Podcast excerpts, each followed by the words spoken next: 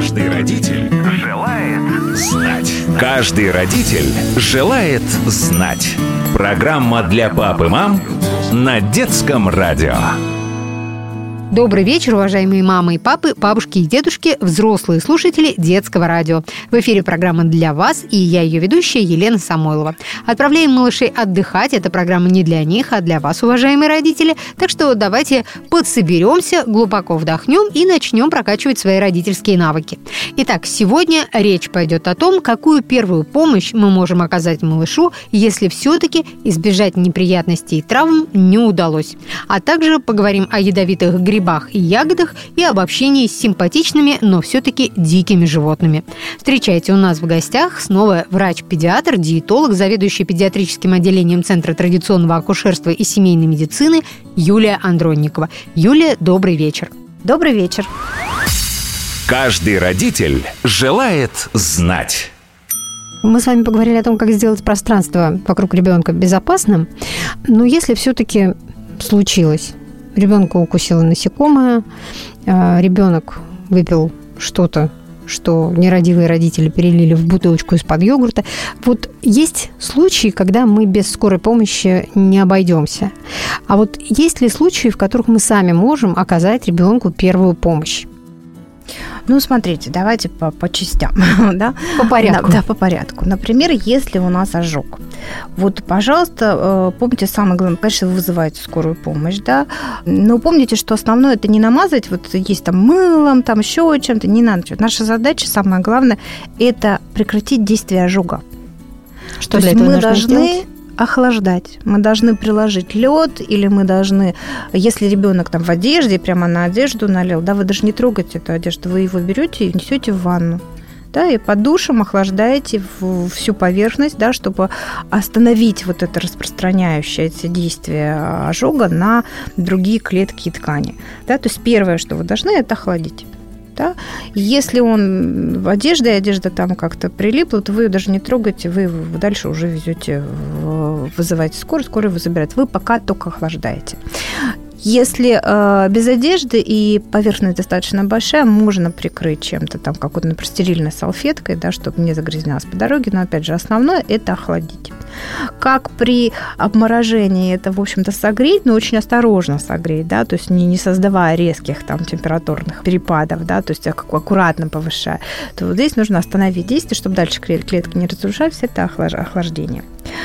При отравлениях, если это отравление лекарствами, да, то мы, конечно, в первую очередь э, стараемся прочистить желудок, то есть ребенок в сознании. Вот здесь очень важно, нужно вызвать обязательно скорую, быть готовым рассказать, сколько, какого лекарства, да, и сколько, да, то есть вы знаете, сколько там могло быть, то есть лучше сказать большую дозу, чем меньшую, да, какого лекарства, какого направления лекарства, да, ну и по возможности до приезда скорой э, вызвать, попробовать очистить желудок, дать теплую воду и вызвать рвоту да, если ребенок, собственно говоря, в сознании, да, если он уже без сознания, вы этого не делаете. Нельзя вызывать рвоту, если это какие-то едкие жидкости. Потом, например, там уксус или щелочь, то при обратном вот этом вот моменте, да, когда вот вызывать рвоту, поскольку это травмирующий, разъедающий, да, может быть дополнительная травматизация. То есть вы можете еще больше повредить там пищевод. Вы можете давать воду, но не вызывать при этом рвоты.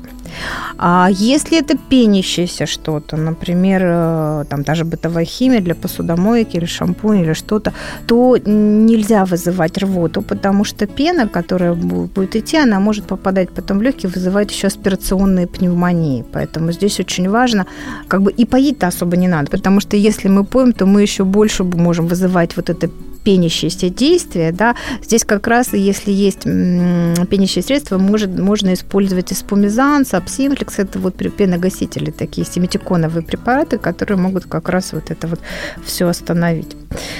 Значит, действие электрического тока. Первое, что мы должны сделать, мы должны прекратить воздействие тока на человека. А, здесь очень важный момент. Э, либо вы вырубаете рубильник, как я уже сказала, вы должны знать, где в доме рубильник. Если это далеко или это недоступно, то вы безопасным средством, да, там, стулом, как, каким-нибудь там пластиковым чем-то, деревянной палкой, должны отбросить этот провод от ребенка. Вообще очень важно для родителей, когда мы оказываем помощь, остановиться и подумать. Вот, вот секунду, да, досчитать там до пяти, сделать глубокий вдох-выдох и понять, что мы делаем. Потому что если ребенок находится под действием тока, и вы броситесь туда же, и вас ударит тем же током, вы не сможете оказать помощь, ничего хорошего не будет, да. Вот это как в самолете, наденьте маску на себя, потом наденьте маску на ребенка, да. Вот здесь очень важно, чтобы вы остановились, сделали глубокий вдох, сказали себе стоп, паника, и приняли решение, которое вы делаете дальше. Главное, чтобы вы не попали под воздействие того же агенты, которые действуют на ребенка. Потому что э, была у меня тоже в практике ситуация, когда ребенок упал с качели, мама бросилась к нему и той же качелью получила тут, тут же. То есть она не остановилась, не оценила опасность для себя, понятно совершенно ее рефлексы, но мы нужны ребенку в данном случае здоровый, чтобы мы могли оказать ребенку максимальную помощь. Честно говоря, я очень рекомендую проходить курсы для родителей. Есть у нас организации, которые проводят обучающие курсы на манекенах, друг на друге, потому что есть и приемы при попадании народных тел, которые элементарные приемы, но которые могут спасти жизнь вашему ребенку, к сожалению, это бывает и со взрослыми. То есть вы обладаете вот минимальными навыками, вы можете оказать там помощь человеку, который находится рядом или ну, самое главное, своему ребенку. Поэтому эти курсы, они недолгие, они буквально там а, одно-двухдневные, которые помогают э, овладеть навыками, которые вы можете использовать всегда. Вообще, Информирован, значит вооружен. Да, и не, не только это. Вы знаете, вот в скандинавских странах проходили такие исследования, что есть вот эти золотые 15 минут, оказанная в которые, пусть даже не профессиональная помощь, позволяет сохранить жизнь. И тогда, когда они ввели эту программу обучения в школах, у них э, летальность от, травмати... от э, несчастных случаев э, резко уменьшилась.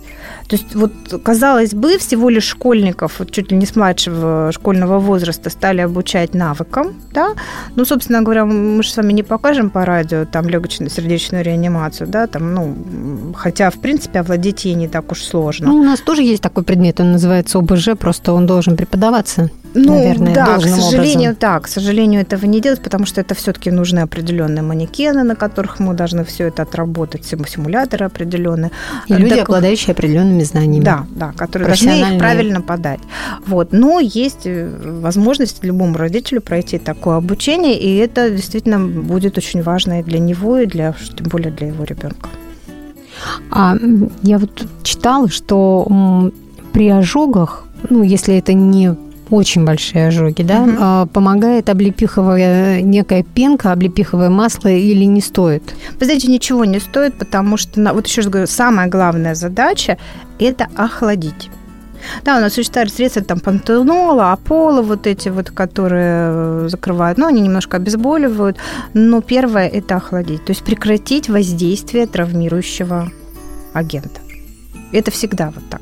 Если нас укусила оса, то же самое, мы должны охладить, там, ну, если оса, там, я не помню, оса оставляет жало, нужно его как-то вытащить, да, то есть прекратить действие агента, да, а, и положить лед, потому что, чтобы не распространялось дальше. То есть ничем не мазать, а именно лед. Да, да. Если это вот острая ситуация, да, и мы видим, что продолжается отек, именно лед, который прекращает распространение. Мазать это уже потом. Да, и на самом деле, если мы выбираем, чем мазать, да, золотым стандартом является однопроцентная гидрокортизоновая мазь который снимает зуб, то снимает воспаление. Это во всем мире.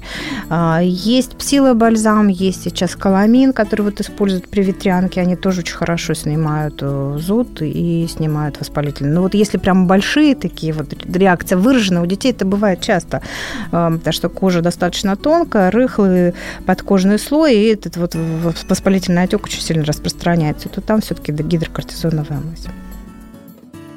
Если у ребенка ушиб, что ему приложить тоже лед? Да, тоже вы прикладываете лед, вы иммобилизируете, то есть вы не даете двигаться этой конечности. Ну, я вообще рекомендую с ушибами все-таки обратиться в травмпункт, потому Все что, равно, да? вы знаете... Они не безобидны. Ну, нет, если это точно ушиб, он может быть безобиден. Но отличить на, на глаз перелом или ушиб очень сложно. А у детей на самом деле есть такие переломы по типу зеленой веточки. То есть нет никакого смещения. А даже ребенок может наступать на травмированные там конечности, тем более если это палец, там, например. Он... Но это может быть перелом. И все-таки подход к лечению перелома будет совсем другой. У меня совсем недавно была ситуация, когда два дня ребенок дома продолжал прыгать, но все-таки как-то прихрамывал. И мама говорит, отек не спадает. Я говорю, ну все-таки надо доехать до травмпункта. И действительно оказался перелом. И ушиб от перелома у детей очень сложно отличить. То есть, если у ребенка любая травма, мы обращаемся к специалисту, потому что ребенок это не взрослый, он не все до конца может рассказать, объяснить и описать. Ну и особенно это касается травм, когда вы не видели, как это произошло. Вот очень часто, ну, маленькие же дети падают, это ни для кого не секрет. Я своим пациентам всегда говорю, что месяцам к четырем вы начнете падать с кровати, там, с чего-нибудь еще. Поэтому говорю, лучше приходить на пол. Начинаем так называемую половую жизнь, чтобы ребенок оттуда он не упадет. Вот. Но, к сожалению, все равно падают очень часто, и здесь очень важный момент. Некоторые видят, что ребенок упал не головой, там, соскользнул, то есть он не было там сильного какого-то падения, да, то есть вместе там с одеялом, он летел одеяло впереди, и, в общем-то, оно смягчило. Но если вы не видели, как это произошло, то оптимальный вариант обращаться к врачу. Вообще, конечно, травмы детские лучше обращаться к травматологу. Тем более, что ребенок еще растет, и как это потом С одной стороны, мы говорим о том, что возможности реабилитации, регенерации и так далее, и, в общем-то, даже детская голова рассчитана на то, что ребенок начнет там ползать, падать и так далее. Но все-таки лучше обращаться. А детская голова действительно устроена так, что у нее есть резерв резервы. безопасности. Да, резервы, конечно, у нее есть, да, конечно. И очень часто травмы такие проходят совершенно бесследно но иногда мы не можем это оценить без осмотра специалиста потому что бывают и а, так называемые при черепно-мозговых травмах, это и у детей, и у взрослых бывают так называемые светлые промежутки, когда кажется, что ничего не произошло, то есть никаких проявлений, ребенок там чуть-чуть поплакал и все произошло, но при этом травма произошла, там внутри в голове может там быть кровоизлияние или что-то еще, и после светлого промежутка в сутки двое может наступить э, резкое ухудшение, и бывает, что спасать уже поздно. Это бывает и у детей, и у взрослых. После травматических моментов кажется, что все хорошо, а на самом деле все совсем не так хорошо. Поэтому, если это действительно травма головы, или еще повторяюсь, если вы не видели, как это произошло, вы не можете это оценить, то оптимально обращаться к врачу. И э, очень часто в, травматолог, в травматологии просто говорят, полежите у нас сутки двое, мы посмотрим, понаблюдаем. Если все хорошо, мы вас отпустим. Ну, я считаю, что в травмах лучше как говорится, а при каких признаках э, травмы головы э, точно нужно совершенно бежать к врачу? Ну, наверное, все знают, что это рвота сразу после травмы, да, это если ребенок сразу засыпает после травмы. А, ну, я бы сказала, что любые резкие изменения в поведении ребенка – это повод обратиться к врачу. То есть ребенок ведет себя не так, как он ведет себя обычно. Либо он перевозбужденный, либо наоборот он угнетенный, отказывается от еды, усиливается срыгивание, нарушается там ночной сон. Это повод обратиться к врачу. Если ребенок выпил что-то из бытовой химии или из каких-то веществ, которые могут быть опасны?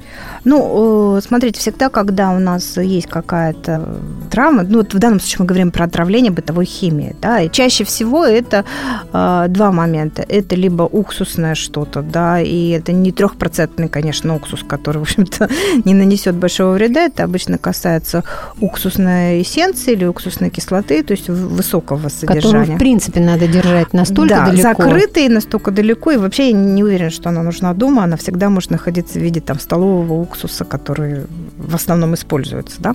А, либо это, значит, щелочная вещь, которая крот, да, который там тирит, которым промывают э, трубы. Да? Вот эти вещи – это самые опасные.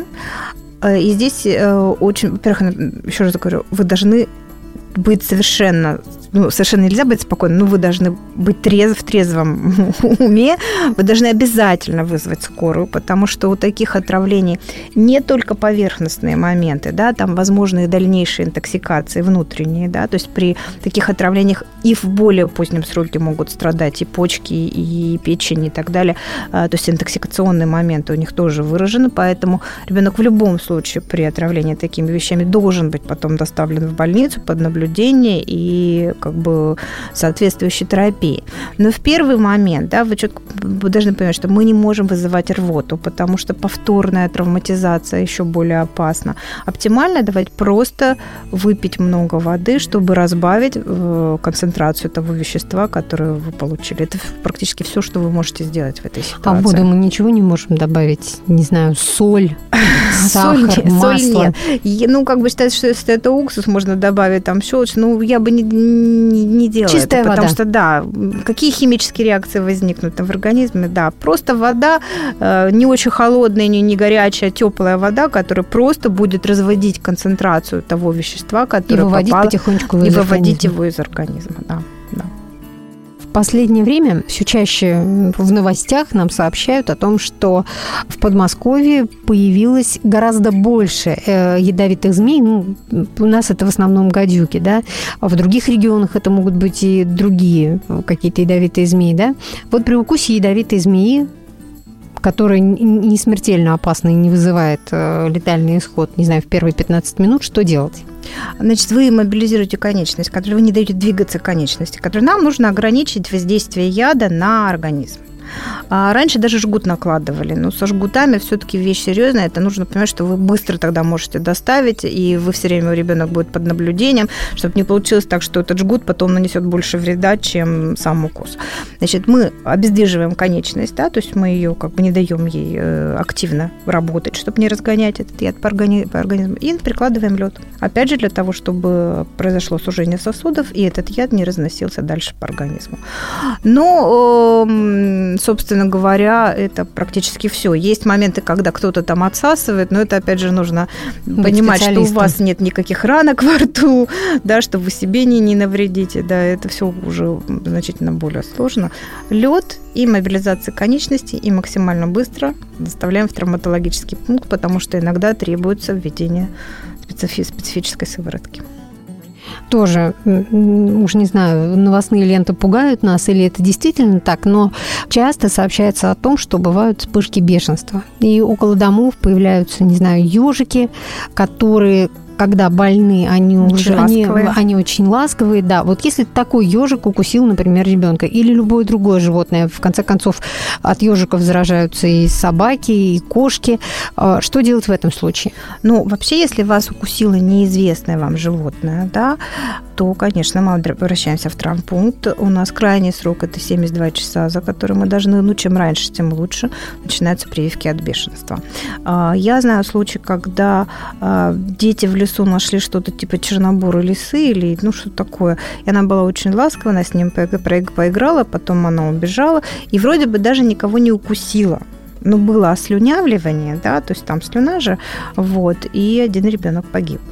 У бешенства нет лечения. Мы должны всегда помнить, что у бешенства не это самое неизлечимая болезнь. То есть есть 72 часа на Для того, чтобы начать э, вакцинацию. Лучше это делать, чем раньше, тем лучше. Потому что чем больше времени, тем больше вы упускаете его. Если вы начали профилактику, но животное есть, там соседский там пес, и вы можете за ним наблюдать, то там вы уже обговариваете моменты, там и получать справку от ветеринара через какое-то время, да, и, может быть, это прекращена быть, эта профилактика при наличии живого животного и так далее, и так далее. Если это неизвестное вам животное, да, и оно убежало, и вы не можете за ним наблюдать, и вы не можете его показать ветеринару, то вы проходите курс от бешенства в полном объеме, потому что случаи, когда прерывалась терапия, и э, человек потом все равно погибал, такие тоже э, известны. Вот. И это может быть, ну, как правило, это э, животные, приходящие из леса. Но это могут быть и ваши животные, поэтому, пожалуйста, своих животных прививайте, ну, как минимум от бешенства. Ежегодно. Прививка от бешенства должна быть ежегодная. во-первых, если вы с ребенком рядом нельзя ему давать контактировать. Ни- Это ни добрый ежик. Ни с ежиками, ни с лисятами, ни с зайчатами, ни с кем нельзя. Даже, собственно говоря, птичек каких-то там... Хотя считается, что у птиц э, нет этих слюнных желез, в которых э, может развиваться бешенство. Но все так мигрирует, все так меняется. Мы не можем быть уверены, что этот вот прискакавший птенчик не чем-то не болен. Да? Поэтому... Ну, Если у него не бешенство, у него может быть другая какая-то другое, инфекция. Да, да. Но и бешенство достаточно нередко встречается. И действительно животные, которые заражены, они приходят иногда к людям. Они могут быть либо излишне агрессивны, либо излишне ласковы. Поэтому тут нужно быть очень осторожным. И об этом надо предупредить обязательно детей. которые, да, да, потому что вот тот случай, где я вам лисенка- сказала про лисенка, там родители даже были не в курсе. То есть родители даже были не в курсе, дети нашли, поиграли, потом лисенок этот убежал, и вроде бы никого даже не покусал. Но, тем не менее. Остальные дети не заболели. То есть вот играло несколько детей, а обслюнявил только... Ну, может быть, он ее прикусил, она не заметила. Но смысл такой, что ребенок, 20 12-летний ребенок погиб. Но в панику впадать тоже не, надо, потому что есть надо 72 быть часа. внимательным, да, Просто надо, быть как можно внимательным. раньше. Вакцины есть, и это именно то, что вот где не надо думать. То есть в каких-то ситуациях, да, мы все э, там думаем про вакцины, где-то ну, прививаемся, где-то нет. В данном случае не надо даже думать. Надо делать. Юль, скажите, а есть какие-то растения у нас в стране, которые, если мы понимаем, что ребенок, возможно, съел ягодку или листик, э, нужно тоже бежать обязательно к врачу?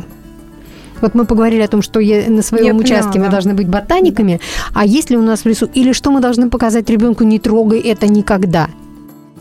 Слушай, ну я прямо вот так точно вам не скажу про какие-то конкретные растения. Я просто хочу сказать, что принципиально нужно стараться так, чтобы ребенок ни веточки, ни травочки, ни тем более неизвестные ягодки в рот не Не- брал. Неизвестные грибочки. Да, вот про грибочки хотела сказать отдельно, что здесь есть так- такой момент, что в некоторых, так сказать, климатических э, определенных моментах, да, вот, например, если очень жаркое лето, то даже съедобные грибы могут э, изменять свои свойства становиться токсичными. Вот Если очень жаркое лето, если кругом идут пожары, если, ну, опять же, рядом где-нибудь какие-нибудь дороги, которые э, там Или предприятия. или предприятия, потому что грибы, они всасывают в себя все. Вот, это такие, как бы, с одной стороны, санитары, с другой стороны, они накапливают, и а, даже съедобные грибы могут быть опасны. А уж если вы не знаете, что это за гриб, или вот как э, бывало, что кто-то покупает на дороге там ниточку уже сушеных грибов, да, в которых случайно, может быть, да, насушили? что там насушили. Да, вот это очень опасно. И у, у грибов очень сильные токсины. Очень сильные токсины, выруба, вырубающие сразу органы детоксикации, то есть почки, печень. И, собственно говоря, летальные исходы нередки. А если становится понятно, что мы все-таки среди грибов что-то съели? А, Во-первых, какие признаки, по которым это можно понять? И во-вторых, что делать? Но признаки интоксикации, да, это слабость, это тошнота, это диарея, а, ну, спутанное сознание может быть. При некоторых э, токсинах или там, например, при, если грибы были там из какой-то банки, в которой может быть ботулин, там нарушается зрение, то есть э, идет, рас- так сказать, может быть удвоение э, предметов, да, то есть вот резко идет нарушение зрения.